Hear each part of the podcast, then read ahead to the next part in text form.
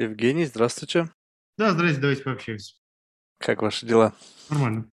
Начнем тогда сразу. Да, да, как с места в карьеру, а то, понимаете, сегодня такой день какой-то очень слишком активный, я бы сказал, поэтому хочется, так сказать, вот, дело дело и гулять смело. Все понял. Ну, я надеюсь, что это все-таки больше будет не дело, а какой-то такой элемент развлечения. Ну, окей, давайте попробуем.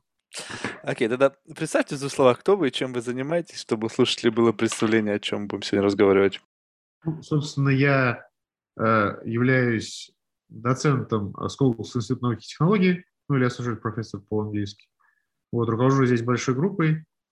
Э, моя научная группа – это примерно, ну да, плюс-минус 30 человек. Э, э, это порядка семи уже синер людей, то есть есть профессор, несколько постдоков.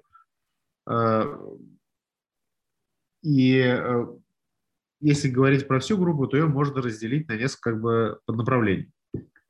Э, первое, то есть если в целом говорить, то это разработка технологий искусственного интеллекта. Ну, в основном сейчас это под этим подразумевается глубокие нейронные сети. Но на самом деле старый классический метод машинного обучения мы тоже активно используем для каких-то задач. Ну так вот, а, это э, разработка технологического, я бы сказал, инструментария искусственного интеллекта для э, в целом, просто потому что эти инструменты, они много где применяются.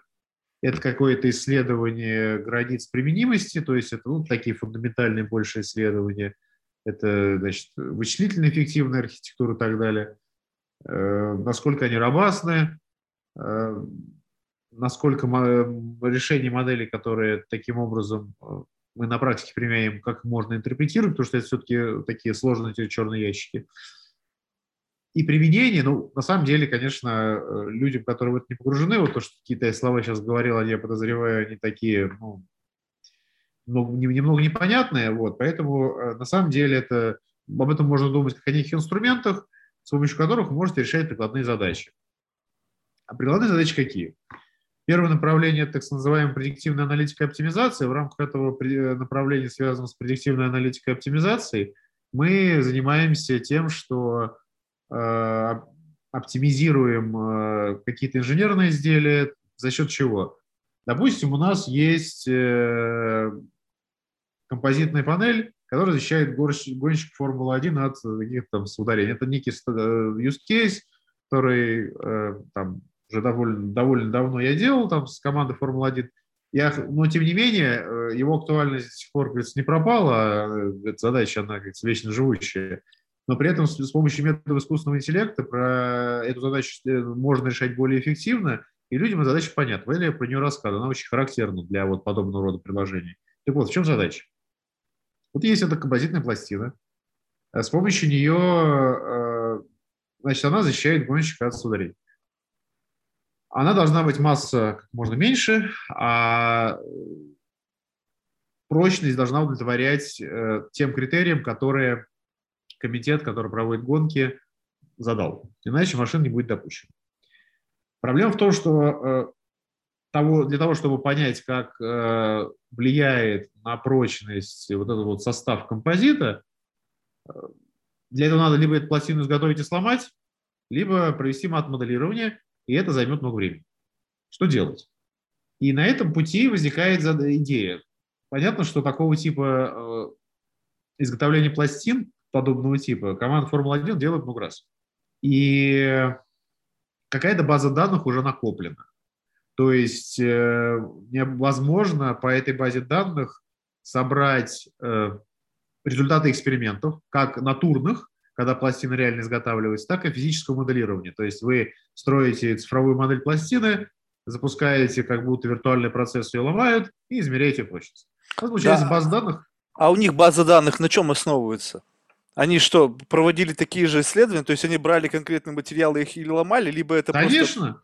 Да, естественно. А как иначе машину не сделают?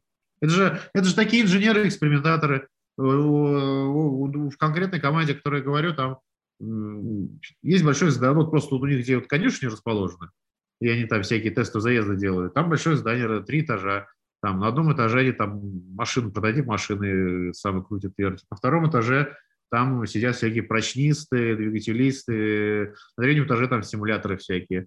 Вот. И эта база данных, она как раз собирается из их предыдущих экспериментов. Эти эксперименты либо вот реальное изготовление, у них прям для этого они там заказы делают, настоящих предприятий, либо сами что-то изготавливают. И у них, э, как я уже сказал, целый отдел сидит, который моделирует аэродинамику вокруг машины, прочность каких-то отдельных частей машины и так далее. Ну, что-то они там университеты могут заказывать каким-то компаниям. Вот. Таким образом, база данных собирается. Она представляет собой несложную структуру имеет. Это как бы такая, можно об ней думать, как о таблице. У вас э, часть столбцов таблицы – это параметры, задающие структуру, а несколько столбцов – это разные характеристики прочности. Мы по этим данным строим прогнозную модель предиктивную, которая нам для новой пластины, которую мы еще не изготовили, может примерно оценить, а вот какая у нее прочность будет. Понятно, что инженер, он э, на самом деле может следить за двумя параметрами, ну, максимум за тремя, как они между собой взаимодействуют.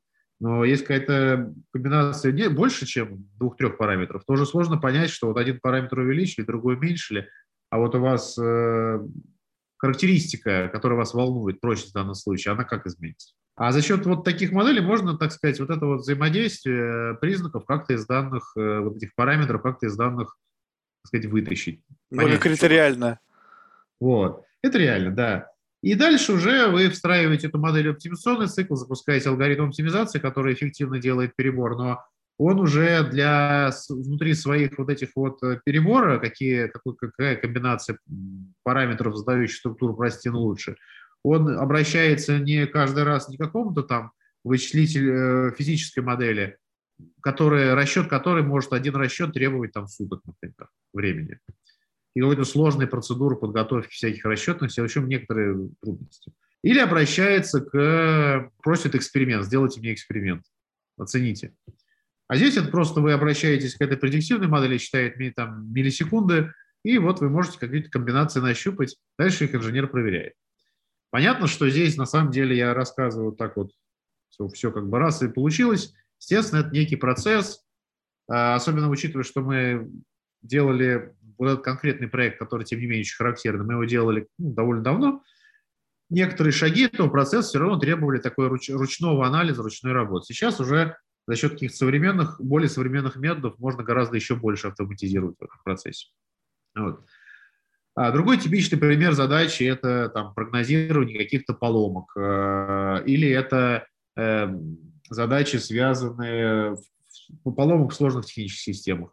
Или это, например, прогнозирование многомерных временных рядов для того, чтобы э, оценивать спрос на продукт такого какого-то определенного типа, там, с учетом каких-то входных требований, входных требований. Ну, например, там, проекта для одной из компаний, э, которая производит э, базовые станции. И там э, речь шла о том, что надо прогнозировать спрос на детали разного типа.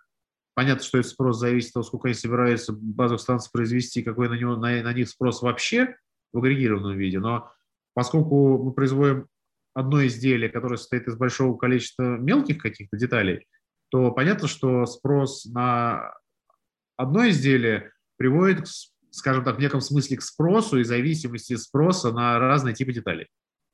Вот эту иерархию необходимо учитывать, если вы хотите эффективно что-то прогнозировать. Это вот как раз вопрос построения эффективной мат-модели.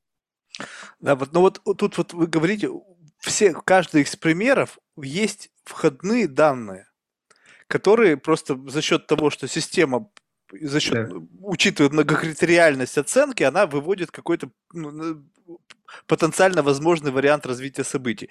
Но вот я также посмотрел ваши презентации, когда речь идет вот о э, Search for Hidden Particles, когда нету данных и непонятно, что вы ищете. Сейчас. Что, э, что такое Search for Hidden Particles? Э, что вы имеете в виду? Ну, там, когда описывается вот проект в ЦЕРНе, когда ну, используются да. технологии машинного обучения для да. того, чтобы попытаться найти частицы, которые выходят за рамки стандартной модели. Понятно. Ну, смотрите, какая ситуация. Я вам сейчас сразу по поводу этих двух вещей прокомментирую. Значит, первое. А, непосредственно обработкой данных ЦЕРНа все-таки э, я, моя группа, мы не занимались вот так вот в значительной мере. Да? Это такая отдельная большая задача. Здесь, на самом деле, очень хорошо иметь образование такого физика именно частицам, потому что э, решение таких задач, оно требует э, учета каких-то специфических физических законов и знаний. Ну, поэтому вот профильные, профильные знания здесь очень важны. А если в каких-то других задачах, о которых я говорил, там прочность, э, поломки и подобное, конечно, какие-то знания требуются, вот, но они в гораздо меньшем объеме, если так можно, знаниями да, предметов. Вот. А, соответственно, этим там некоторые мои коллеги занимаются. А, а я действительно участвовал в одном из проектов с CERN, где речь шла об оптимизации магнита, э, структуры магнита. И э, структуру магнита мы что хотели получить? Мы хотели получить, опять-таки, для магнита массу меньше, а способность магнита улавливать частицы определенного типа, она должна быть высокой. И вот чтобы эту способность оценить, э, использовалась очень сложная какая-то симуляция на основе Монте-Карло, которая симулировала, как будто частицы пролетают, и вот что с ними будет происходить, когда они через этот виртуальный магнит проходят. С теми размерами, которые мы на текущем этапе оптимизации указали этой системе. Один расчет такой симуляции там занимал ну, какое-то длительное еще время, типа суток или около на кластере. И здесь опять просто речь шла, как правильно построить оптимизационный процесс, чтобы на каждом шаге мы сначала грубо оценивали эту пропускную способность не по-настоящему, запустив эту очень дорогую симуляцию, она достаточно близка к тому, что в реальности происходит. А мы оценивали эту пропускную способность, скажем так, может быть, более грубо, но с помощью методов машинного обучения, по, которые обучены по тем уже измерениям, которые у нас когда-то до этого были. Да, вот это я, я и пытаюсь выяснить. Вот, У вас были а... данные-то были, а как да. искать частицы, которых Сейчас, не секундочку. было? Теперь задача поиска частиц, о которой вы говорите, это отдельная задача. Когда мы такой магнит изготовили, когда у нас есть уже вот эта система, я сразу говорю, что, конечно, я не специалист в работе над задачами такого типа. Там, я косвенно знаю, как в ЦЕР непосредственно ищут новые частицы, там очень много всяких специфических вещей, но, грубо говоря, суть примерно в том, что а, вы анализируете какие-то э, частицы, которые пролетели через ваши вот эти вот э, ловушки э, всякие, они там пролетают через мишени, в мишенях тем, тем или иным образом оставляют какие-то следы, и вы по этим следам можете классифицировать, что характеристики тех частиц, которые пролетели, ну, какой-то из них, они там очень значимо отличаются от характеристик того, что было бы, если бы это были стандартные частицы, уже описанные в рамках имеющейся теории. И тем самым в неком смысле выявляют такие аномалии, вы можете э, говорить, что это, наверное, что-то новенькое.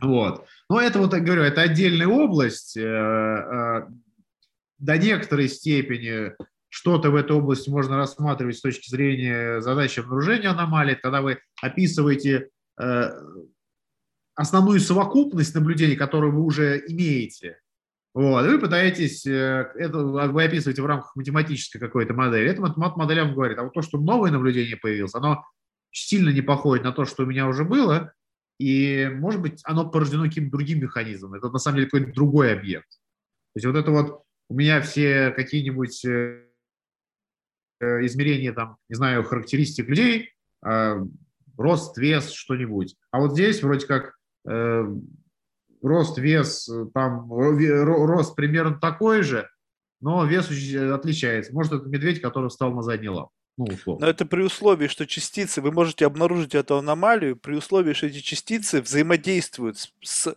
материей. Ведь Правильно. есть частицы, которые есть... не взаимодействуют. Ну, ну или слабо э, взаимодействуют. Как, вот как раз здесь начинается знание из предметной области. А, есть э, всякие физические теории, которые предсказывают, что вот если такая частица существует, она должна себя вести таким-то образом, и поэтому для ее там, того, чтобы ее обнаружить, надо вот то-то и то-то, такая-то такая мишень, там, такие-то условия. Так. Дальше эти условия в практике делаются, на практике, и уже mm. исследователь изучает, ну, таки поймали или нет. То есть это ну, гипотетически говорят, предсказывают? Ну, что... конечно. В том а. что физики предсказали из теории, там, вот у нас текущие теории как-то, может быть, не совсем э, э, соотносятся с практикой. Ну вот что там дальше. Вот. Э, второе направление, которым мы занимаемся, это на самом деле 3D-компьютерное зрение. Потому что сейчас очень много 3D-сенсоров, э, лидары, камеры глубины. Э, и э, много задач, э, которые нужно на практике решать, они как бы являются комбинацией некой вот неких каких-то предиктивных моделей, о которых я говорю, и на самом деле вот этих 3D-измерений. Опять-таки очень много за этим стоит. Буквально вот недавно мы тут, сколько, вчера, да, в среду, мы ходили в храм Василия Блаженного на Красной площади, а, и там очень большой интерес у коллег в том, чтобы какие-то оцифровать э, важные места в этом храме. Да? А, там есть э, порталы такие очень старые с специфической мозаикой, а, и вот какого-то готового решения, которое позволяет цифровать, э, его нету. При этом там, естественно, условия съемки нетривиальны. Где-то какие-то части вот этих мозаик, они могут быть, э, скажем так, э, ну, блестеть. Угу. Не очень хорошее освещение. В общем, даже если вы используете какой-то промышленный сканер, э, на самом деле его может быть недостаточно. Вот из-за вот этих проблем. Даже если вы купите очень дорогой сканер, ну, при условии, что если бы у нас были деньги на очень самый дорогой промышленный сканер, эти проблемы на некой степени все равно остались. Но понятно, что такой процесс хочется уметь делать с какими-то менее дорогими сканерами, я вам скажу, что такой средненький сканер промышленный, который вы поставили, он вам сканировал э, с помощью лазерных, э, лазерного луча, который бегает там по разным углам, под разными углами, в разных направлениях. Такой сканер стоит там пару миллионов. Это не так дешево, вот, э, прям так скажем. И а там очень такой более хороший стоит 10 миллионов, может стоить 15 миллионов рублей довольно приличные цены. И э, хотелось бы этот процесс естественным образом удешевить, потому что если музеев э, и экспонатов очень много, это очень действительно важно э, структурировать вот этот процесс, систематизировать цифровизации. Естественно, технология должна быть дешевой, быстрой, поэтому надо каким-то образом комбинировать данные из разных источников. Может быть, что-то с фотоаппарата снять, с разных углов зрения, точек, точек зрения, что-то таким, может быть, не супер дорогим сканером. Понятно, что музеи не, позволь, не могут себе позволить э, такое оборудование, а наша команда тоже, так сказать, э, вот, не, не слишком недоста, недостаточно в этом смысле обладает емкостью, чтобы много что-то такого, такого сканирования делать. Вот. И мы, конечно, заинтересованы вот, при решении под... сделать какие-то вычислительные технологии, которые могли бы позволить комбинировать данные с разных сенсоров, чтобы оцифровку каких-то объектов делать э, более эффективно. Это для, и для музеев полезно, э, и на самом деле промышленных приложений, которым за это стоит, тоже очень много. А это как некая такая хорошая тестовая площадка. Ну и на самом деле таким важным тоже третьим, я бы сказал, направлением, э, дело в том, что близко к 3D-обработке данных, сканированию есть, э, лежат э, изучение вот медицинских, данных медицинского сканирования. Это МРТ, ФМРТ, и эти данные, они позволяют понять наличие каких-то проблем. То есть клинические, можно решать клинические задачи по этим данным. Наблюдение данные очень сложные, особенно ФМРТ. Это такие 3D-кубы э, интенсивности, э, ну, в случае ФМРТ, э, грубо говоря, насколько, насколько кровь прилила к тем или иным областям мозга. То есть, с одной стороны, мы компетенции развитые в 3D можем здесь использовать, а с другой стороны, э, там в целом из-за специфических клинических каких-то требований тоже очень много всякого интересного и сложного математически. Вот, это я характеризовал то, чем мы занимаемся, и, конечно, наша, для нас важная задача – это, с одной стороны, баланс все время искать, и чтобы прикладные задачи были важные, интересные, и мы сотрудничаем с индустрией, чтобы за это еще и в каких-то ситуациях платили. Нам, да, это для нас важный показатель. А, но при этом э, мы ищем задачи, которые сложные и требуют развития математических методов, математических моделей. Это то, в чем наша компетенция. Вот. Иначе мы, мы, мы не инженерный ПТУ в этом смысле. Понимаю. Вот, вот, все, у меня по вашему первому вопросу все, такой развернутый ответ. Ну и вот я готов выслушать, так сказать. Э, и, и, мне интересно, знаете, вот какие моменты? Вот с точки зрения медицинского направления, вот раз уж мы как бы последнее коснулись, э, э, вот мэппинг все равно нужны, нужны люди на раннем этапе для того, чтобы учить машину выявлять какие-то аномалии.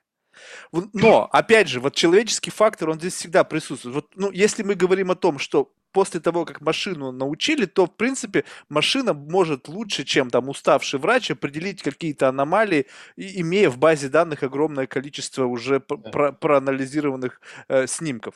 Но в целом, можно ли создать чисто как бы, ну, предиктивную модель без участия человека, без создания вот этого мэппинга, который происходит за счет человека, который, ну, изучает... Ну, я понял, о чем говорить, значит, ну, э, на, на русском это скорее правильно называть разметка, вот, то есть mm-hmm. там как, врачи подсвечивают, ну или на, на английском это скорее не мэппинг, наверное, правильнее, а лейблинг, вот, то есть фактически врач э, берет скан МРТ и выделяет попиксельно вот здесь вот там потенциальный опухоль или еще какая-то другая проблема.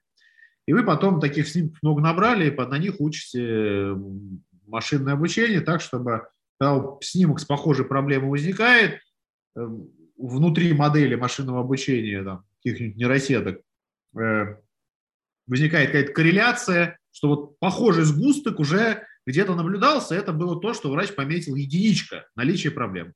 Значит, в нейросетке что-то там загорается, она такая, опа, вот здесь проблема. А, значит, отвечаю на ваш вопрос. И действительно, разметка такая дорого стоит. Вы должны отвлечь врача, это должен быть квалифицированный врач, разметка должна быть качественный, более того, по-хорошему надо несколько врачей э, собрать, опросить, потому что не все из них подтвердят, что да, это проблема. Здесь mm-hmm. еще между ними несогласованность может быть. То есть в случае разметки такой фотографии, там, если на, на фотографии есть кошечка, ну, все люди скажут, что там кошечка. Вот. Э, а в случае с врачами тут э, не факт. Особенно если не, такие не очевидные диагнозы. Поэтому этот процесс в случае медицинских данных дорогой. А, в этом случае медицинских данных есть всегда, конечно, какие-то проблемы. Как я уже сказал, что поскольку врачи не согласны, некоторые из методов могут быть то, что называется шубные. То есть там три врача сказали да, один сказал нет. И что? Это таки единичка или что? Э, можно сказать, что это на самом деле единичка, но с вероятностью 0,75, а на 25% это вот не единичка. И э, существует метод машинного обучения, который принимает во внимание эту неопределенность и могут уже э, как-то это переварить внутри себя и обучить модель точнее. Но, но все равно данные сейчас, нужно скармливать. Я... А? Но все равно данные изначально нужно да, да, сейчас я, подождите, я вот возвращаюсь к этому. Это, то есть, грубо говоря, современное, э, современное развитие современных методов фундаментальных, оно позволяет до некоторой степени эту процедуру, вот эту, вот эту проблему наличия размеченных данных постепенно как-то все больше нивелировать. Вторая вещь, что если у вас есть какие-то заболевания э, похожие, э, какие-то, например, если мы говорим сейчас опять-таки про МРТ, какие-то уплотнения, там, одни уплотнения свойственны для рассеянного склероза, другие еще для чего-то. И нейросетка вы можете обучить на данных для детекции первого типа заболевания, но потом, когда вы учите на второй выборке, которая структурно, ну как вот эти уплотнения похожи структурно на то, что было в первом случае, но они по другим причинам возникли, все-таки немного отличаются. Тем не менее, вы можете, как бы, в неком смысле есть алгоритм, который позволяет из э, нейросетку, обученную на данных первого типа, не полностью выкидывать, а, по крайней мере, частично и переиспользовать. Только надо дообучить, что называется, какие-то параметры настроить. И в таком случае вам требуется меньше Э, меньше информации из первой выборки. Понятно, да? По уверению требуется выборка вторая меньшего размера. Ну и, конец последний. И вот такие методы, они все появляются, совершенствуются. Это, конечно, до некой степени уже снижает э, требования к разметке медицинских данных. Но это еще не все. А, в медицине, я думаю, до этого, конечно, не, не, не, дело быстро не дойдет, прям так скажем, потому что, ну, куча причин, просто даже потому, что мы этим, мы этим моделям можем доверить здоровье человека в каком-то смысле. Ну, пусть даже по этому прогнозу потом будут э, какие-то люди э, все равно свое решение, так сказать, финальное принимать. Но данные медицинские, я сейчас говорю об, об вот, МРТ, ФМРТ, в частности, в первую очередь, они настолько сложные, что там те трюки, о которых я скажу дальше, все-таки не пройдут. Но, тем не менее, в компьютерном зрении они уже проходят. Что за трюки? Значит, есть э, такое направление, которое изначально было в значительной степени развито в э, NLP, Natural Language Processing.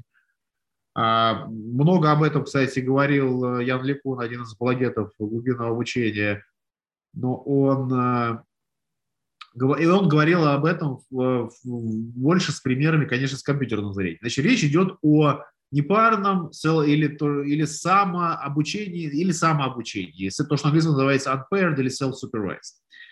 О чем речь идет? Э, если говорить про Natural Language Processing, обработку естественного языка, то здесь речь идет о том, что если у вас есть какое-то предложение, то вы можете учить модель машинного обучения так, чтобы она как бы прогнозировала пропущенные слова из этого предложения.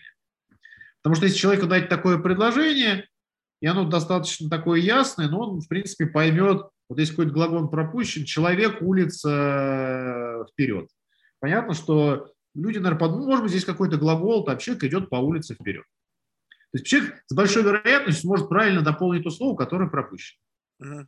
Вот на основе такого же принципа мы можем брать огромные корпуса текстов, они не размечены, мы ничего не знаем, где глаголы, где сказуемые, где подлежащие, что это за тексты.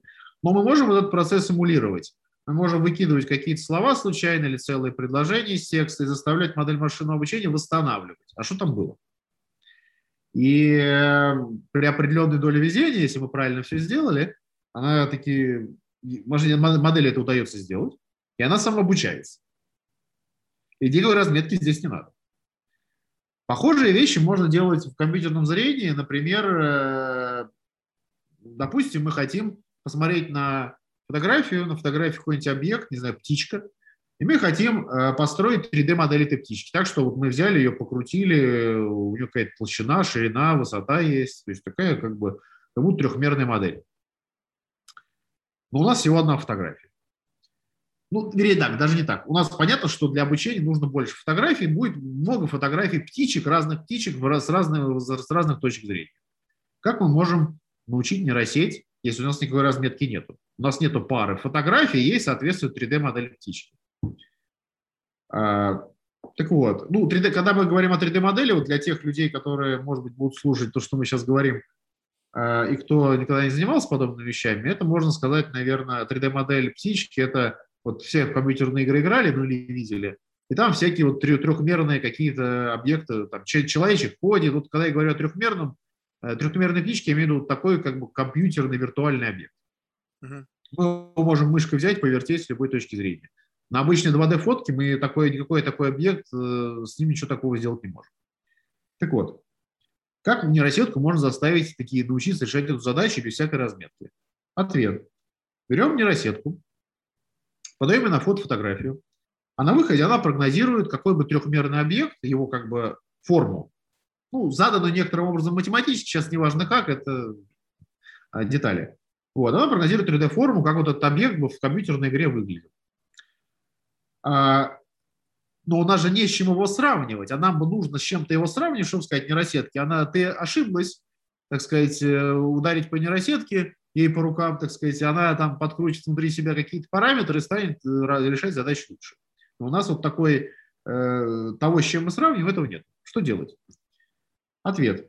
Мы можем сделать следующее. Мы можем э, взять этот трехмерный объект, который нейросетка э, спрогнозировала, отрендерить снова фотографию, то есть э, сделать обратный процесс. Что такое рендеринг? Вы берете э, виртуально, как будто вы снимаете э, виртуальную фотографию вот этого трехмерного объекта, ставите плоскость, на нее как бы проектируете вот этот вот трехмерный объект, как будто вы его фотографируете из виртуального фотоаппарата. Получаете снова фотографию.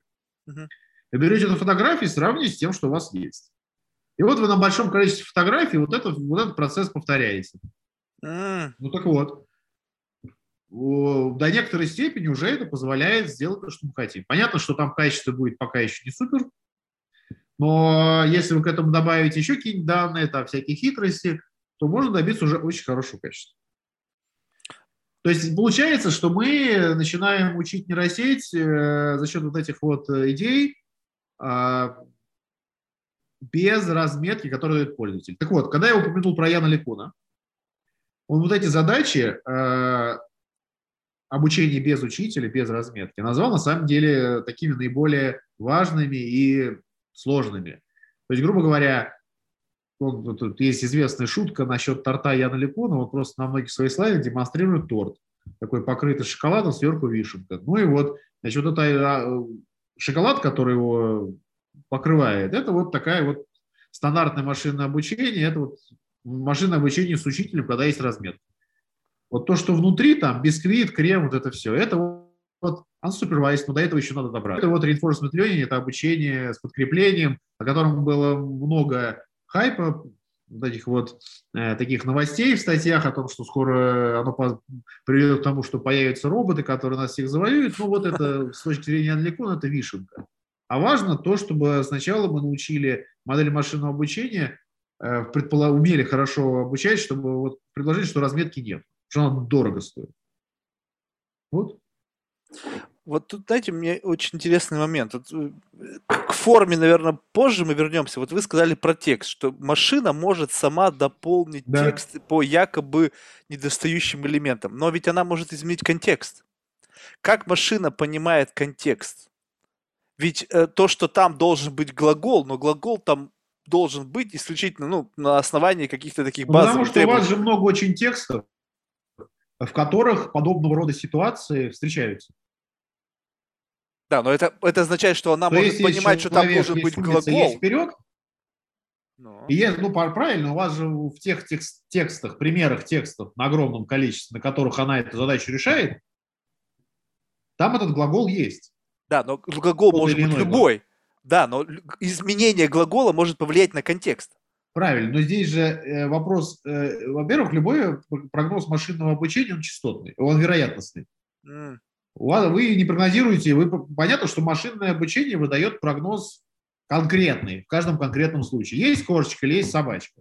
На самом деле, а, перед этим надо сделать шаг назад, и вы поймете, что модель-то прогнозирует не это. Она прогнозирует, э, что с вероятностью 95% это кошечка, но еще на самом деле на 5% это может быть ворона. Просто мы всегда выбираем, когда выдаем ответ заказчику, мы говорим, что э, наиболее вероятный ответ выбираем. Mm. Ну, как бы вот поглубже закопаться, то к этому ответу еще бы надо, и уже это есть методы для этого, и на практике это используется. Надо выдавать, так сказать, доверительный интервал, ну или как бы э, некоторые, если мы говорим про классификацию, некоторый возможный набор объектов, которые, может быть, менее вероятны, чем то, что мы спрогнозировали, но они там тоже могут быть. Это первое. И второе, э, когда мы говорим «человек, улица, вперед», э, то все-таки в значительной степени предложений будет глагол «идет». Понятно, что где-то будут какие-то другие глаголы, которые контекст поменяют. Ну и понятно, что модель машинного обучения в этом смысле, она, конечно, будет вероятностно прогнозировать. 90% ну, идет, а может быть еще там, 10% э, что он прыгает. Я понял. И То там есть... уже на практике, и дальше уже вы, когда вы используете такого типа прогноза, вы уже принимаете решение, как вы действуете. Может быть, части пользователей, 90% пользователей, скажете, что он идет, а 5-10% скажет, что он прыгает. Ну и, и, и это позволит вам какой-то diversity, ваши прогнозы добавить, некую разнообразие, может быть, еще лучше даже окажется. В общем, здесь очень много разных соображений, кто использует.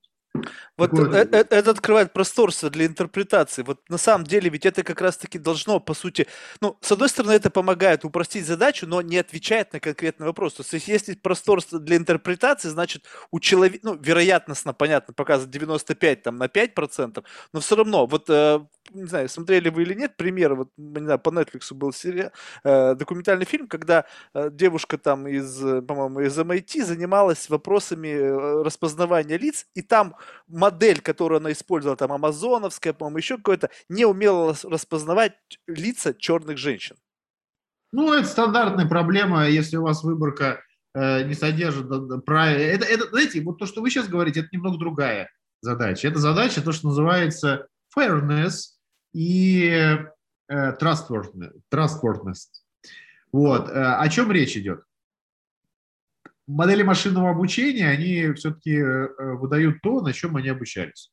Если у вас в выборке не было людей определенного типа, или у вас, например, выборка была не сбалансирована, ну, например, вы там взяли выборку из какой-нибудь одной страны, где там каким-то причинам люди одного пола не делают какое-то действие, вот, а в, в других местах там это действие делается, то модель вам будет показывать то, на чем она обучилась. То есть вот в этом проблема. И сейчас э, направление научной мысли, оно движется в каком смысле? В каком направлении? Люди пытаются разработать инструменты для детектирования того, что это происходит, раз. И второе, как вот эти вот э, э смещения, байесы, э, байесы по-английски, как их нивелировать. Потому что даже если ваши выборки перекошены, ну там э, людей определенного типа мало, э, с каким-то там цветом кожи, например, то можно перебалансировать эту выборку, что-то добавить в модель. Конечно, лучше, если вы естественным образом добавите данные определенного типа, которым не хватает. Но не всегда это возможно. Вот есть некий математический трюк, как решить эту проблему. А, это первое. Второе – это robustность модели машинного обучения, что Эм, не всегда из-за того, что они огромные, какие-то случайные искажения могут приводить к не совсем правильным прогнозам. Вот. Это тоже некая проблема, но это всегда так, э, понимаете, всегда, если какой-то появляется новый инструмент, э, какие-то, там будут находиться какие-то сложности, проблемы с ним. Так и с машинным обучением это непрерывный процесс совершенствования. Ну, вспомните, когда первые айфоны были Э, с э, разблокировкой по фото лица, по лицу uh-huh. появились, то их было очень легко было обмануть. Фотографию показываешь, и они уже разблокируются. Uh-huh. Понятно, что это быстро заметили, что с этим может быть мошенничество связано, еще что-то, и там внесли некоторые изменения. Ну, так и, в принципе, с алгоритмами, э, и с машинным обучением, и, в принципе, с, любым, с любыми активностями, которыми человек занимается. То есть, получается, нужно все равно внедрять эту технологию и давать людям самим э, увидеть эти ошибки для того, чтобы их модернизировать. Просто ну, есть э, большие как бы, скептицизм по поводу того, что, допустим, ранние системы распознавания лиц, примененные там в правоохранительных органах, с учетом того, что есть ошибки, могут наносить эмоциональную травму людям. Но опять же, если этого не сделать и не выявить ошибки, то, возможно, система сама не будет ну, так быстро видоизменяться понимаете, это разумный некоторый комментарий, то есть какие-то испытания в контролируемых условиях нужны. Но они уже в поле, они не то что в контролируемых условиях. Вот пример. Стоит ну, там, вот это вот Лондон. вопрос. Может быть, надо было не в поле э, сразу выкидывать эти технологии. А что, например, с этим? Да в Лондоне вот эта система, стоят там э, камеры распознавания преступников, там с базы Интерпола. И люди идут просто, огромный трафик из метро, и полиция вылавливает по сигналу э, системы распознавания лиц, что есть подозрение, что этот человек там в розыске его останавливают, а там попадаются дети, подростки, люди там пожилого возраста.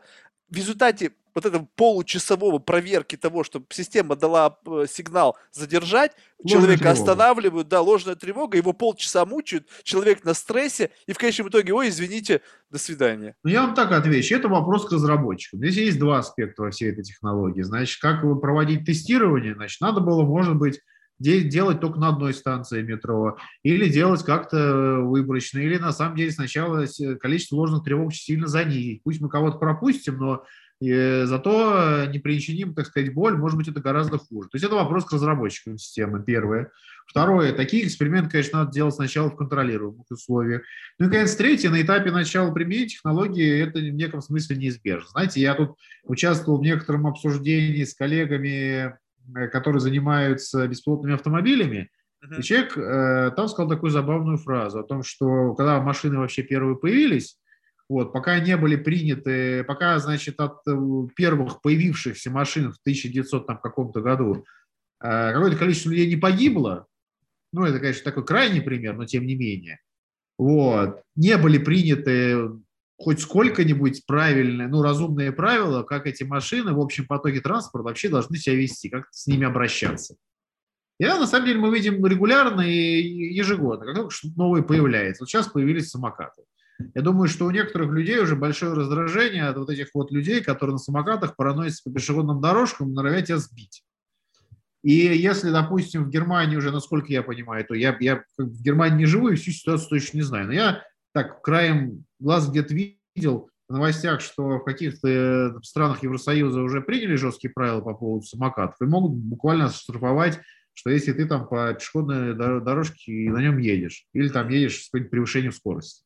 Уже считается каким то Но в России, поскольку это еще не сделано, и пока это такая серая зона, то вот имеем, что имеем.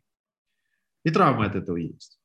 Ну, через какое-то время, понятное дело, это, так сказать, э, как-то вот, э, я думаю, демпфирует, дело, но пока, пока это не происходит, вот мы видим результат. То же самое и с, с, любой, с любой другой технологией. Вот про развитие автомобиля, автомобилестроения, значит, про движение машин вам рассказал. То же самое возможно и с системой распознавания.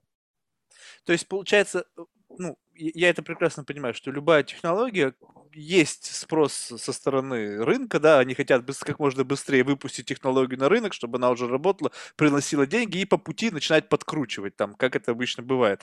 Но, а есть ли вот какие-то критические зоны, ну, с точки зрения потенциального риска, куда это делать нельзя?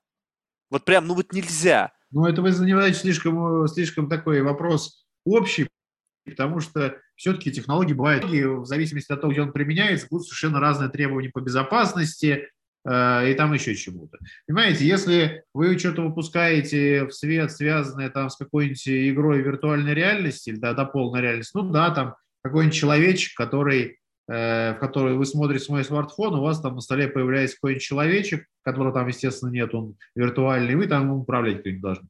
Если у вас эта штука работает, или плохо, так, так себе, или вообще плохо работает, ну, как бы от этого никому не холодно, не плохо, не, не, не жарко. У вас э, просто это приложение либо мало будут использовать, либо, ну, еще что-то. А если какая-нибудь подобная технология до полной реальности вдруг используется в системах транспортных, э, когда на экран перед водителем проецируется какая-то карта местности, и это вроде как должно помогать э, ориентироваться но вдруг оказывается, что она проецируется как не так, и на экран я имею в виду, на, на, на стекло, и она проецируется как не так, и там, э, этому мешает в каких-то ситуациях и может привести к аварии, ну вот, одно, казалось бы, примерно об одном и том же идет речь, ну, вроде как до некоторой степени, но в одном случае последствия совместимы с последствиями в другом случае. Поэтому ответить на вас вопрос мне сложно. Здесь надо уже конкретно понимать, о чем мы говорим. Но, То же самое с медицинским технологиям. Я если конкретизировать могу, вот если, вот даже скажем так, что вы условно протестировали, провели, не знаю, там огромное количество тестов, там э, было подтверждение со стороны экспертов, что да, система настроена, все работает, функционирует нормально. Остаются ли при таких вариантах какие-то серые зоны, в которых просто в силу того, что, опять же, мы говорим о том, что вот вы сказали, человек может управлять там двумя-тремя критериями. Но когда это настолько многокритериальная система, где машина за счет производительной мощности может учесть множество вариантов и выдать какое-то решение, соответственно, мы и знать не можем, каков есть потенциал вот, у, и возможность ошибки, либо ну, серых зон. понимаете, э, а, отвечаю, ну, то есть это как раз вот э, непрекращающиеся действия. Пока еще нету какой-либо направления, куда идти не надо. В том смысле, что э, если люди не могут гарантировать а, какой-то безошибочной работы такой системы э, в соответствии с определенными критериями, там, безошибочно работать с такой-то вероятностью, но просто это не будет выпускаться в продакшн. И дальше возникает вопрос, как, эти, как это протестировать. Как, как, во-первых, это число выбрать, вероятность безошибочной работы, как ее оценить. Ну, это, понимаете, вопрос, он, опять-таки, повторюсь, в каждом конкретном случае решается э, по отдельности. Да, но ведь, понимаете, вопрос ошибки – это чисто человеческое представление. Мы э, думаем, что это ошибка только потому, что у нас есть какая-то наша внутренняя система координат, но с точки зрения машины это может быть не ошибка. Это может быть совершенно закономерное решение, просто в котором у нас в голове оно просто не укладывается. Ну, послушайте, э, в итоге э, все равно от любого такого действия, если мы говорим про беспилотные автомобили, например, э, либо происходит что-то плохое, либо не происходит. И даже если он сделал какой-нибудь маневр, который вроде как обычный водитель бы не сделал, но при этом этот маневр не привел к проблемам, ну, ну окей, и это же ничего, ну, это нормально. Да, это, да это... стиль вождения будет другой. Ну и что? Нам же важен результат. Нам важно, чтобы водитель доехал с точки А в точку Б, ему было комфортно, машина не дергала, она никуда не врезалась. И никого не сбила. Все. А как там при этом, что он э, э вел машину, стиль вождения был не совсем похож на обычного человека, то есть решения были не совсем тривиальные, стандартные для человека. Ну, что? Да, но это вы сказали о позитивном ауткаме. А представляем себе ситуацию, когда здесь есть риск, угроза жизни, пешеход, водитель и там, не знаю, еще что-нибудь. Вот эта вот система, в которой ну, принятие решения, оно, вот если это говорите полностью об автопилоте, то она должна приняться на основании вот чего? Кто, кто является цензором вот, вот этого принятия решения? Ну, и вы сейчас рассказываете, понимаете, ну, какая ситуация? Вы сейчас рассказываете о некотором таком эксперименте мысленном, когда мы там, у нас есть там три варианта, и каждый вариант плохой. Тут мы собьем это, там мы врежемся, а тут еще что-нибудь произойдет. И дальше возникает вопрос, что нам выбрать? Ну, значит, это некий такой философско-технический вопрос – и в каждом конкретном случае он решается каким-то образом. Не знаю. А что, что люди, которые работают в бесплотном транспорте, поэтому думают, я не понимаю. А, не могу сейчас проконсультировать вас по этому поводу. Я подозреваю, что а, будет зашито какое-то решение, которое будет сгенерировано людьми, что если детектируется какая-то нестандартная ситуация, то машина там должна остановиться. Или она должна сделать что-то, что э, с точки зрения испытателей будет э, минимизировать э, значит, вероятность, такую обобщенную, попадания человека в аварию. Например, мы продетектировали, что все вокруг нестандарт, машина не может принять решение. Тогда она, например, постепенно будет сбрасывать скорость, к примеру, ну еще что-нибудь. Вот какие-то, скорее всего, такие вещи туда будут зашиты. Или она резко передаст управление, ну или там постепенно на водителя, или еще что-то при этом. Здесь будут придуманы, скорее всего, какие-то деревья решений, просимулировано, что обычно может в таких ситуациях происходить, ну и так далее. А, вот. Ну, то есть это как бы вопрос больше этики, нежели это вопрос программирования. Продумывание, продумывание каких-то вещей а, и их послед... действий и последствий, которые к этому приведут с точки зрения да, этики, с точки зрения текущего законодательства, ну и всяких других подобных соображений. И в, в, как такое, на мой взгляд, встраивание этих решений, э, вбивание их гвоздями до некой степени вот туда, в систему. Понятно. Знаете, еще один интересный момент, который я вот увидел в вашей презентации, это вот создание фотографий высокого разрешения из фотографий низкого разрешения. Ну, одно дело, когда э, я, в общем-то, могу так себе это представить, когда объект, он, ну, как бы вот, он распознаваем и есть скажем, скажем так, аналогичные объекты, которые также были в этой базе, а с другой стороны, когда вот эти э, технологии используются для фотографий, там, не знаю, экзопланет, там, каких-то космических объектов, где вероятность того, что то, что ты видишь в плохом разрешении, совершенно не является э, как бы ну, основанием того, что в базе может быть аналогичный объект. Вот ну, как вы, этот вопрос а, решается? Опять-таки, опять-таки вы затрагиваете некий вопрос. Значит, вот если мы разрешение очень сильно повысили, а то, что мы видим, это вообще реально существует или нет? Может, это не рассетка придумала?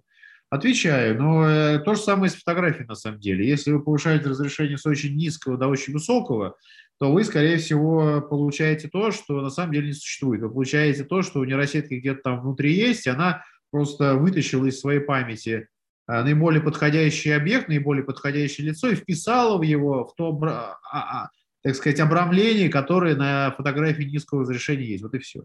Mm. Поэтому, конечно, в таких режимах эти методы применять не надо. В случае же с обработкой данных с каких-нибудь спутников для, о галактиках и так далее, там на самом деле обработка таким образом не делается обычно. Там обычно есть какие-то физические модели того, как распространяется излучение, опять-таки с учетом тех теорий. Теории могут быть неверны, но поскольку они как-то верифицируются на основе экспериментов и других косвенных наблюдений, считаются все-таки неверны до некоторой степени. Так вот, там методы очистки, повышения разрешения другого, они основаны на вот этих вот теориях, и они физику привлекают для того, чтобы что-то там э, улучшить и так далее. Конечно, там в каких-то ситуациях нейросетки можно применять, но эти нейросетки опять-таки применяются с оглядкой на физику, что мы получим результаты, которые эти физике не противоречат. То есть, то есть, если говорить об обычной модели, то фотографии, которые, ну, или там объекты, которые образованы из низкого качества в высокое качество, по сути, могут являться фейковыми фотографиями. Тогда не я так, не понимаю. Не так, не так. Обычно это как устроено? Просто вы получаете фотографию, Вот вы представьте себе, что вот вы видите, э, вокруг вас там стол, стул и так далее. Ну, просто они зашумлены немножко, где-то там контуры чуть-чуть. Понятно, что можно улучшить качество фотографии за счет того, что вы просто контуры стульев сделаете более четкими, уберете шум, который там не должен быть, потому что вы знаете, что стул, у него там гладкая поверхность. При этом вы ничего не измените. То же самое с лицами. Но при этом, если у вас лицо очень размыто, если у вас э, Э, низкая фотография низкого разрешения, не знаю, 20 пикселей на 20 пикселей, там просто виден, виден силуэт лица, и вы повышаете чудесным образом до фотографии с разрешением 500 пикселей на 500 пикселей, где вообще можно довольно детально уже рассмотреть, что за глаза, какого они цвета, какого формы носа и так далее, то понятно, что ничего э, реального на этой фотке уже нового не будет. Тогда основное направление развития подобной технологии, оно на что направлено? То есть просто декоративно что-то менять, потому что принципиально, как мы... Разрешение? Вы про разрешение? Да-да-да. Ну как, ну, обработка фотографий, на самом деле некоторые... Ну, декоративная получается, потому что если ну, вы говорите... декоративная? Ну, вот ну, если из 20 500, то это уже получается как ну, бы да, но вы, на, на практике это вы все равно снимаете телефоном э, изображение в э, высоком разрешении. Просто за счет бликов солнца, каких-то... того, что рука у вас дрожала, еще каких-то других проблем, у вас могут быть погрешности, скажем так, на фотографии. Если их процедурно, алгоритмически не убрать, фотография просто не будет выглядеть так хорошо, как могла бы вы, хорошо выглядеть. Вот и все. И поэтому то, что делают алгоритмы, они вот эти вещи убирают. И это не привносит в фотографию каких-то там ну, искажений, которых там нет. Это просто делает э, то, что должно быть. Ну, собственно, я тебе сказал тут, знаете, опять вот ничего не обходится без э, вот как бы искажения, потому что если посмотреть сейчас на фотографии, которые э, явно, ну, на телефонах, там, на айфонах, там, на самсунгах, неважно на чем, они явно используют технологию, когда люди на фотографиях выглядят лучше, чем в реальной жизни, причем без, якобы без какого-либо дополнительного тюнинга. Ну, понимаете, в чем дело? Здесь особенность связана с тем, что, да, эти фотографии, ну, что такое реально лучше выглядит?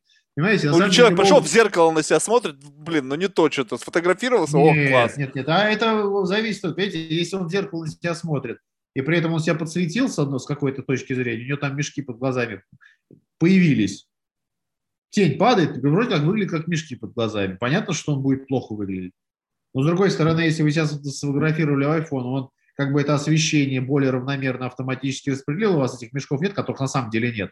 Вы вроде как хорошо выглядите.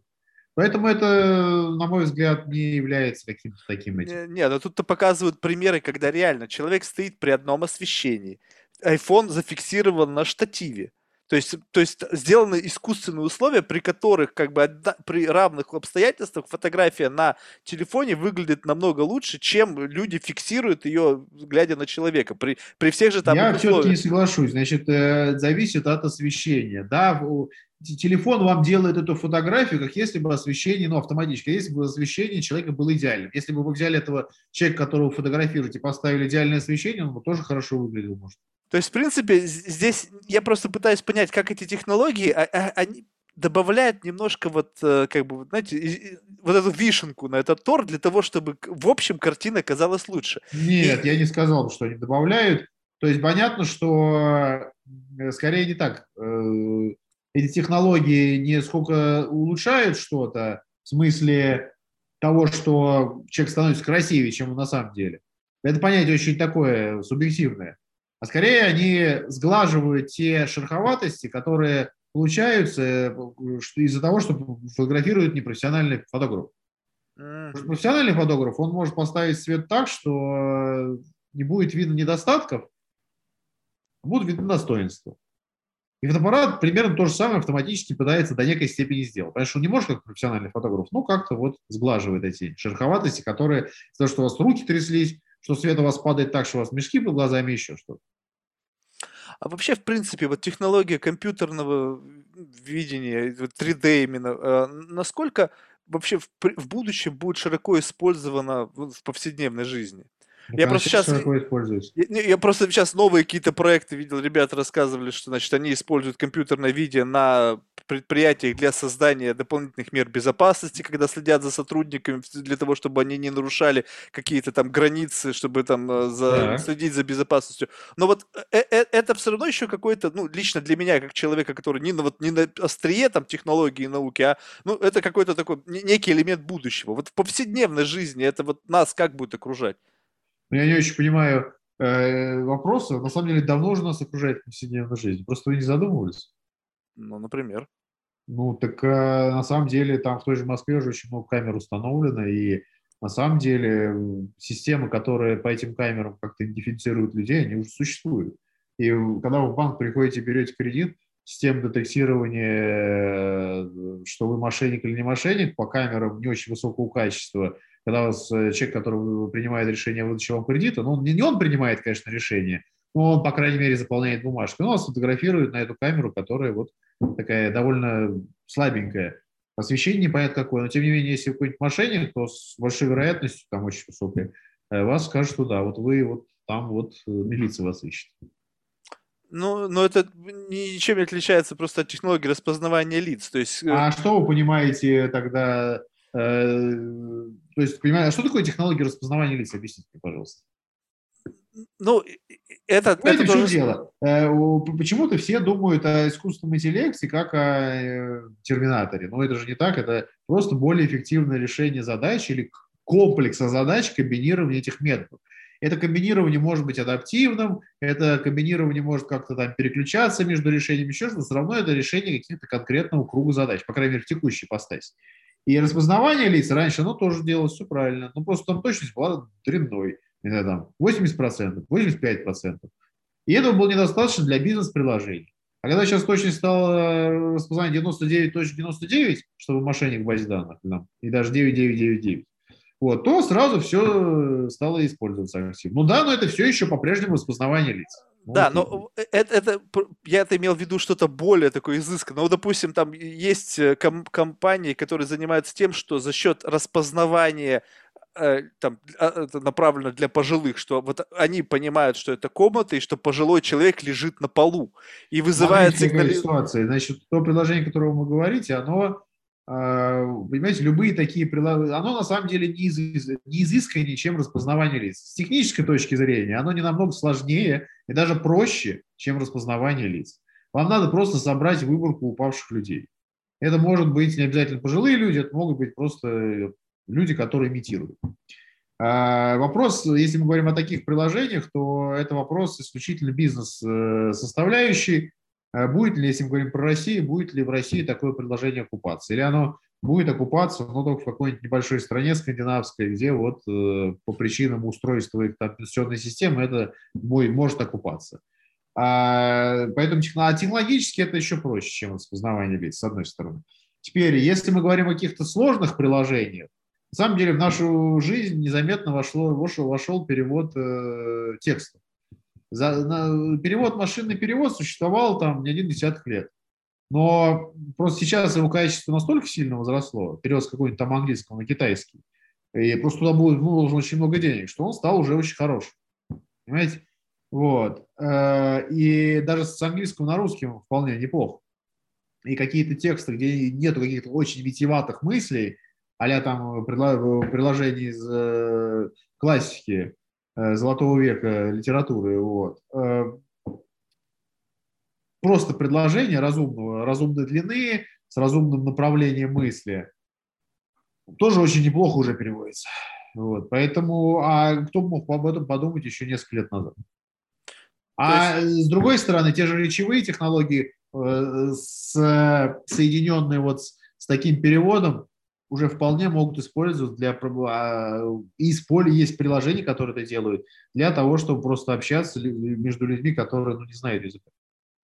То есть, если вот только что вы сказали, что вот там 10 лет назад было там вообще невозможно, ну, то есть был на очень низком уровне, сейчас намного лучше. То есть можно ли говорить, что экстраполировать и сказать, что через следующие 10 лет это будет идеально? И уже не будет такой оговорки, что вот этот текст там витиеватый, не витиеватый, что... Но, да, скорее всего, так и будет. Просто это А что должно это- произойти? Ну, Просто методы, ну тут два варианта, понимаете. Э, Поскольку я не специалист э, в естественном языке, может быть, э, я не очень чувствую, какие там действительно есть вызовы. Если раньше был кардинальный переход, такой фазовый перескок, когда были просто методы машинного обучения, потом появились нейросетки, обученные на специальными методами на огромных объемах текста. И вот они-то позволили вот этот перевод уже с высоким качеством делать так, что это можно использовать не просто там баловаться, а использовать в, просто в бизнес-приложениях. Вот. Mm-hmm. А, вот этот кардинальный переход произошел как раз, когда появились нейросети там в районе 16 года. Нейросети появились глубокие в районе 14 а потом это пошло в, эти методы пошли в обработку естественного языка.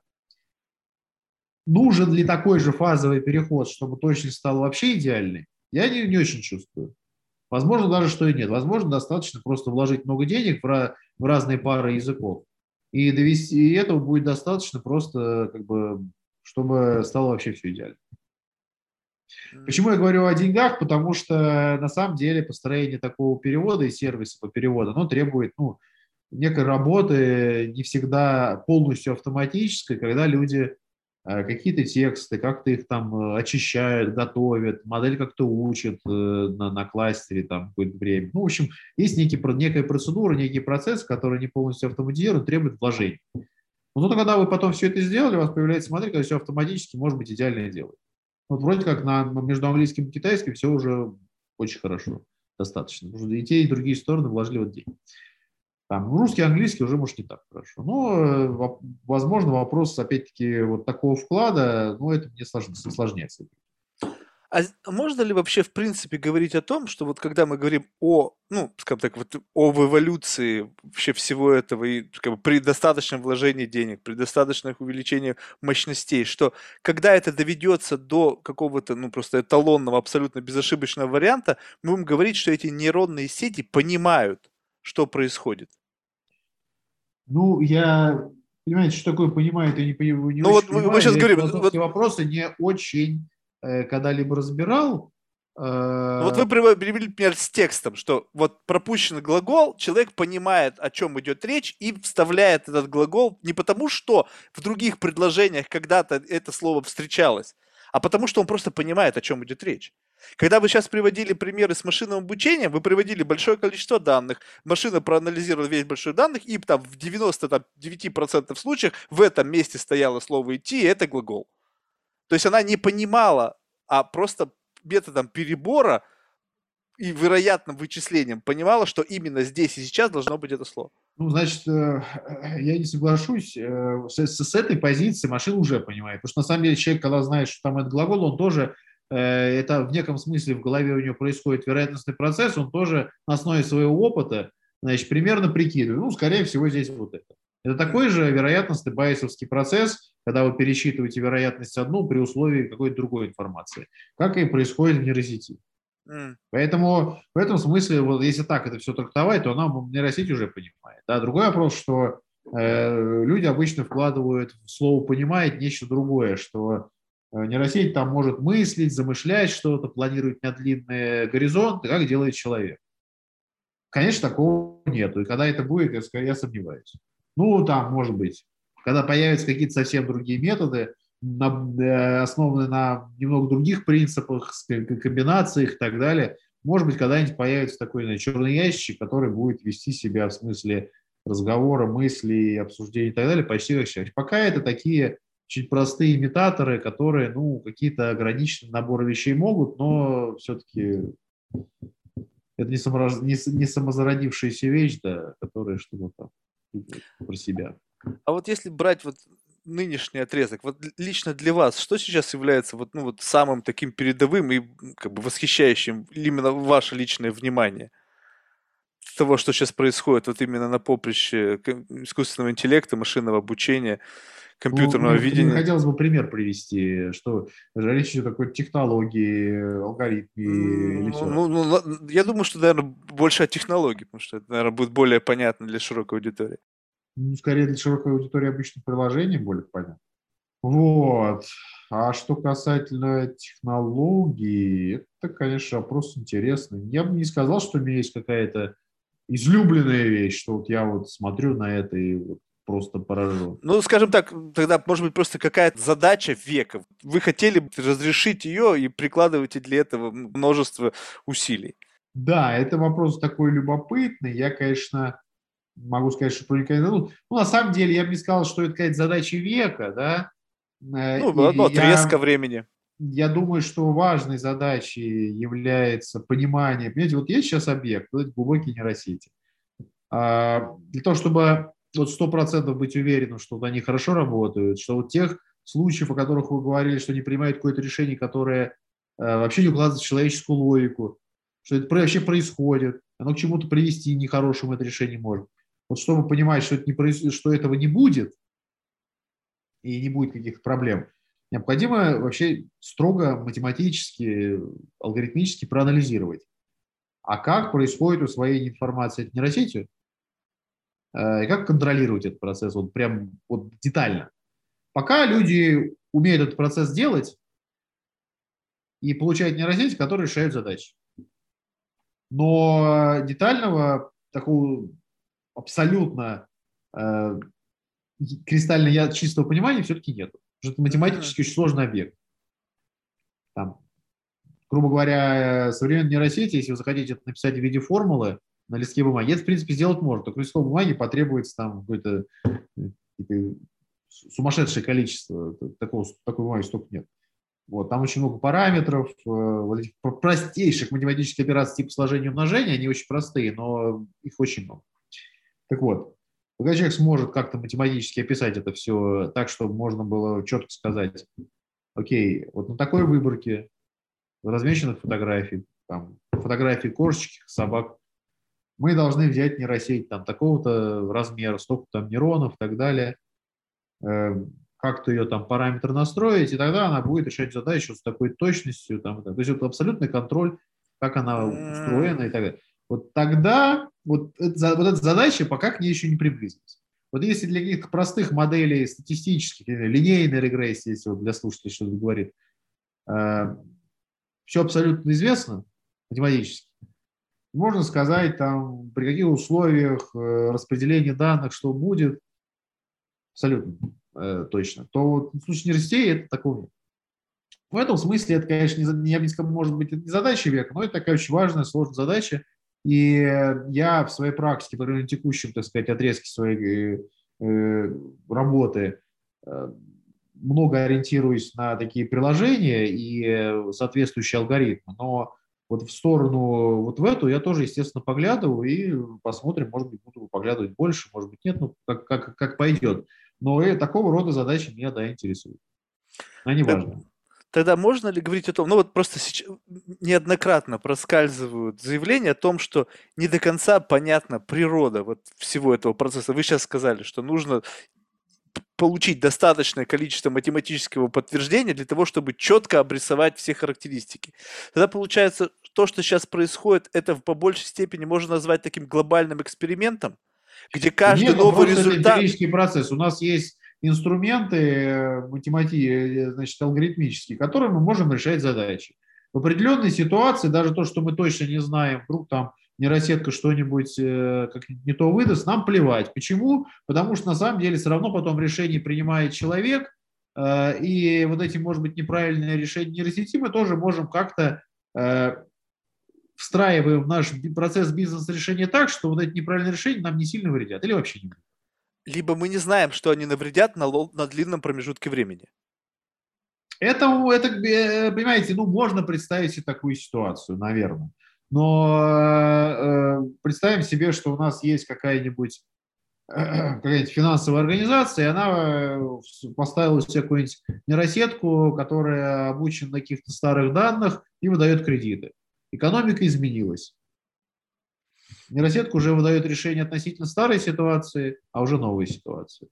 Понятно, что через какое-то время кредиты перестанут возвращаться. И финансовая организация лопнет, обанкруется. Но на самом деле вот все такие вещи, как бы вот здесь пока еще нужен человек, который эти вещи предвидит, они естественным образом, все эти риски. Они на самом деле их не так много, когда мы говорим о вот таких прикладных ситуациях. И он их демпфирует просто какими-то решениями вокруг э, того бизнес-процесса, куда эта модель встроена, вот чтобы вот не произошло этой проблемы. Все. А что, на ваш взгляд, произойдет тогда, когда человек больше не нужен будет для решения, вот, ну, для от, вот этого без, аджастмента вот этих а ситуаций? А будет не расти ставить. Ну, скажем так, что изначально задачу поставили, а уже процесс адаптации к изменяющимся э, ситуациям, конъюнктуры рынка, экономическим факторам, она просто берется из какой-то глобальной базы данных и... Ну, прекрасно, тогда, значит, люди будут просто заниматься поддерживанием этой системы, IT-системы и все. Не надо будет этим заниматься ручным процессом построения этих и бесчисленного числа скоринговых моделей. То есть, в принципе, это возможно? Ну, со временем, да, потенциально, да. Хм. Э, не пугает это? Вот просто, ну, то есть я сейчас не говорю, я не, не сейчас ни в коей мере не говорю о ситуации там с восстанием машин, это ну, бред полнейший. Просто когда... А почему это должно пугать? Ну, я не знаю, ну вот я лично как человек, вот я разговаривал с, с Виктором Крамником, и он мне говорит, вот они сидят, вот, значит, в, как, в гугловская команда, когда этот Альфа Zero показывали, да. как она училась, вот они, они прям сидели и наблюдали да. за процессом обучения. И вот человек, который потратил 30 лет своей жизни, чтобы стать чемпионом мира, многократным чемпионом мира, ну, человек, который потратил всю свою жизнь на обучение шахтам, он да. заметил, как за 24 часа произошла магия, и он просто смотрит на игру, как пришельца. То есть он говорит, я, я смотрю на это, я просто говорит, не, не верю своим глазам, ну, что такое может быть. Дело? Здесь это вот, страшно, вот... с одной стороны. Но понимаете, что человек, 30 лет жизни человека, и он смотрит на это, и он сам принимает то, что это просто какой-то... Ну, Подожди, ну секундочку, ну то же самое было с шахматами, и что?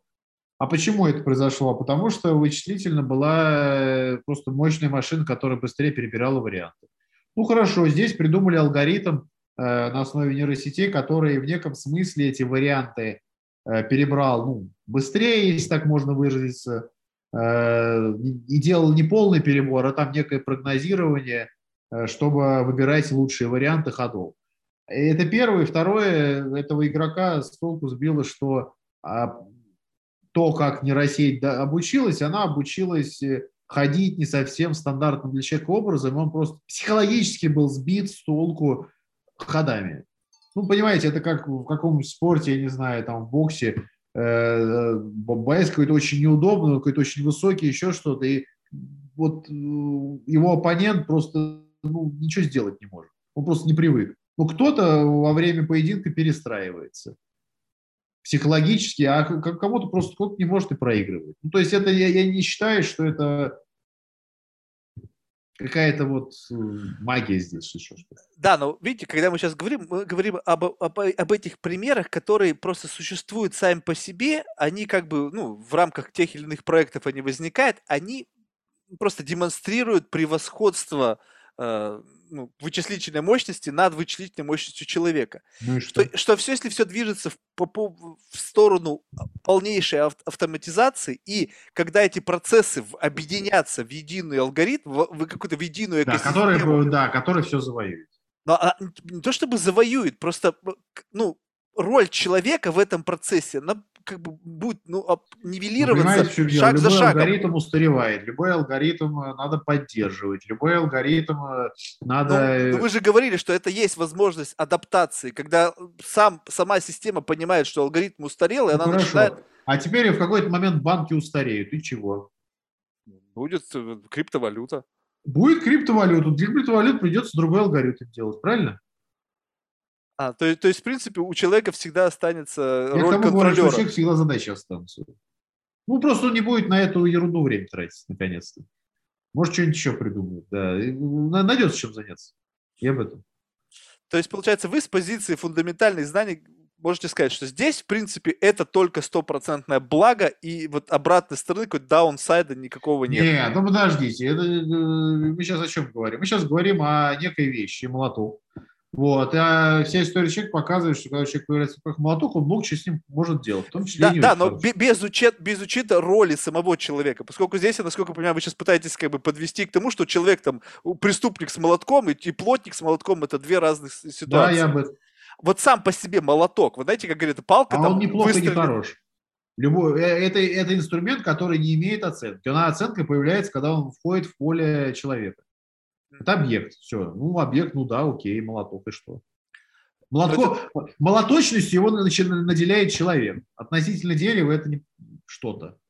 Да, но э, молоток сам по себе не может видоизменяться, не может ставить себе задачи, не может, ну, в принципе, у него Хорошо, нету вычис...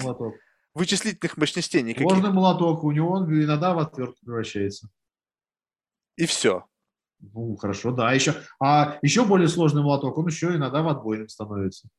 Ну окей, ну просто вот даже взять вот пример вот недавно с Боингом, да, когда там по сбой какой-то там софтвера, да, погибли люди. То есть вот, вот она как бы первая как бы демонстрация того, что ошибка, ну, я так понимаю, что это посредственно все равно ошибка человека, да? Да, это ошибка человека, это ошибка сложной системы, и, как я понимаю, там проблема была, вот, ну, просто процесс технологический производства, он был э, от, в неком смысле, ну, в общем, как я понимаю, там было много больше организационных проблем. И сбой из-за этого произошел.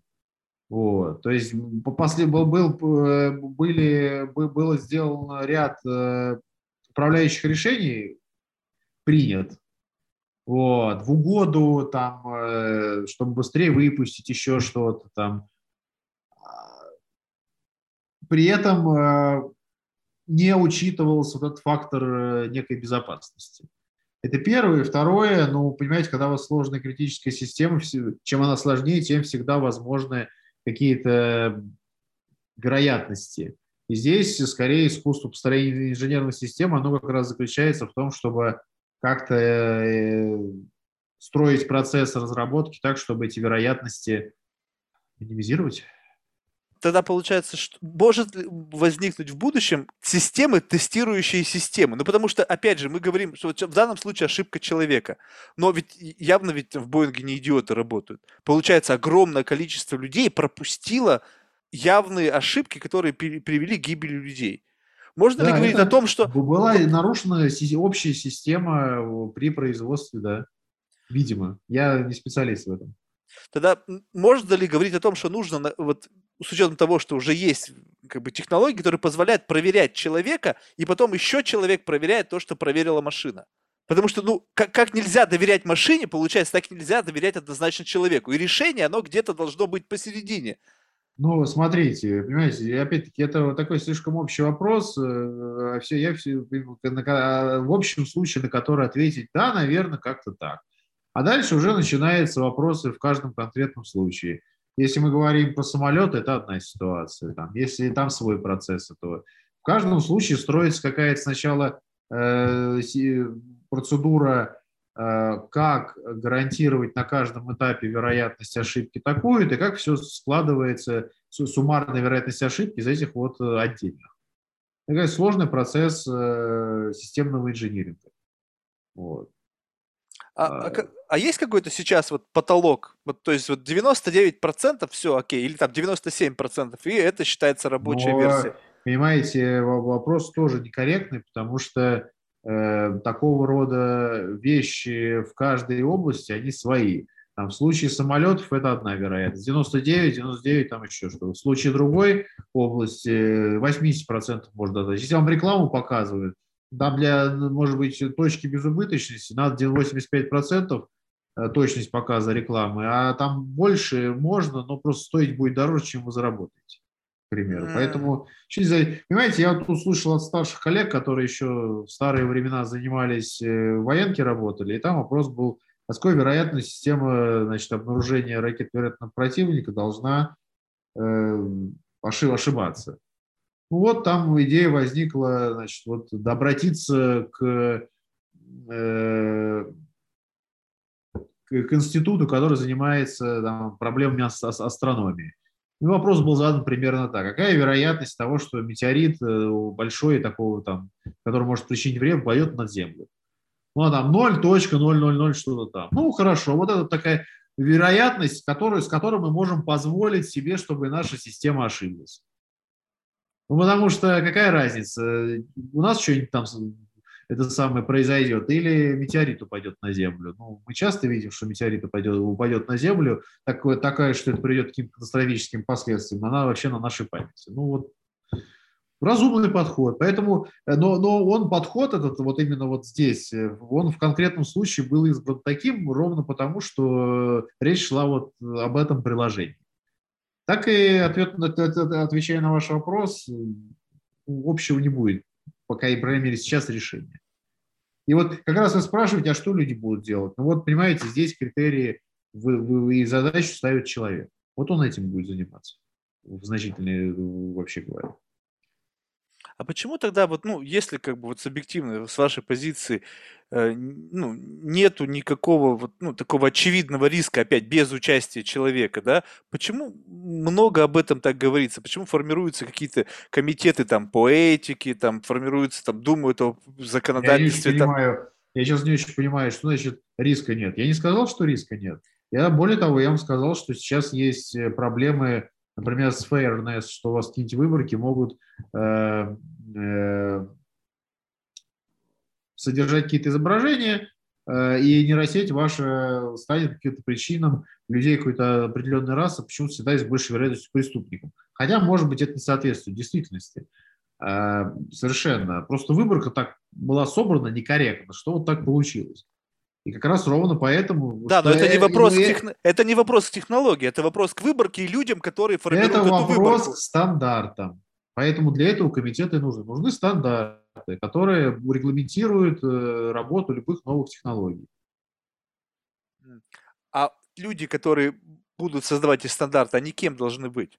Для того, чтобы вот... Ну, просто это все как бы на сочетании науки и э, бюрократической машины. Вот, ну, вот вы можно ли здесь найти какой-то консенсус? Вот, ну, Существует, есть... но, понимаете, вы сейчас мне задаете вопросы, уже уходящие вглубь какого-то такого управления, менеджмента и так далее, системы инжиниринга. Во-первых, это не совсем мои вопросы, во-вторых, на эти вопросы, по крайней мере, на текущем э, этапе своего развития, человечество это более-менее умеет отвечать. Как правильно создать те или иные комитеты, которые как-то вот этот самый стандарт бедно разработают, который, конечно, потом будет дорабатываться в ходе работы. Я почему просто спрашиваю, потому что вы наверняка наблюдали за тем, когда там какие-то сенатские слушания, сидят там напыщенные там э, сенаторы, которые вообще ничего не понимают и разговаривают с людьми с технологиями. Безусловно, такая проблема существует, но для обычно этим э, сенаторам э, готовят э, записки эксперты, как я себе этот процесс понимаю. А этот процесс, в этом процессе вот именно в таком, на таком уровне не участвую все-таки, но там, какие-то мои старшие коллеги участвовали. И записки эти имеют очень конкретные выводы. Естественно, эти выводы, они формулируются на языке, который, скажем так, э, не предполагает каких-то очень специальных знаний, для которого, для, для понимания которых достаточно в критериях именно управленцев э, тех знаний, которые управ... нормальные управленцы имеют. Понятно. Евгений, ну, в общем, у вас очень, очень сложная, непростая работа. Это на самом деле, когда ты об этом задумываешься, понимаешь, насколько как бы глубоко нужно понимать специфику поставленной задачи для того, чтобы найти для нее решение, когда еще и само э, система настолько многокритериальна и непонятно, что нужно сделать для того, чтобы получить конечный результат. Ну, понимаете, что дело? Когда мы говорим о конкретной инженерной задаче, там все просто. Обычно там не так много критериев. Вы хотите надежность вашего решения, чтобы с какой-то точностью прогнозировал, чтобы от этого был экономический эффект, чтобы какие-то будут творились технические характеристики. Иногда, когда вы потом встраиваете это в бизнес, какой-то процесс, это может какие-то дополнительные ограничения появиться. Но там это все обозримо. Если мы говорим о какой-то очень глобальной системе, там, конечно, беспилотный тот же транспорт. Это очень сложная, комплексная проблема. Но там и силы брошены большое. Понятно. Хорошо, спасибо большое, Евгений. Было реально очень интересно. Ну, как бы, а, в завершении мы всех да. просим один тот же вопрос. Это кого вы могли рекомендовать нам в качестве потенциального гостя из числа людей, которых вы считаете интересным лично для вас? Ну, смотрите, э, мы говорим о русскоязычных людях, правильно? Пока, там пока, в пока России в Москве, да? Ну, ну где, где угодно, не обязательно в России, просто русскоязычные. Понятно. Ну, смотрите, значит, если говорить про моих коллег ближайших, ну, есть э, сильная группа вышки. Я думаю, мне, может быть, Иван Оселец про них говорил, да? Я говорю, там, э, господин Устюжанин, э, Ветров, Канушин, из, который в Samsung центре сейчас. В МФТИ тоже Михаил Бурцев и еще там пара. Я просто сейчас конечно, конец дня, я там могу кого-то забыть, не хотелось бы, да. Но в целом, э, ну, пожалуйста, обращайтесь. Супер, спасибо большое. Ну что ж, я желаю вам всяческих успехов и всего самого лучшего. Спасибо большое. Спасибо, да, до свидания. До свидания.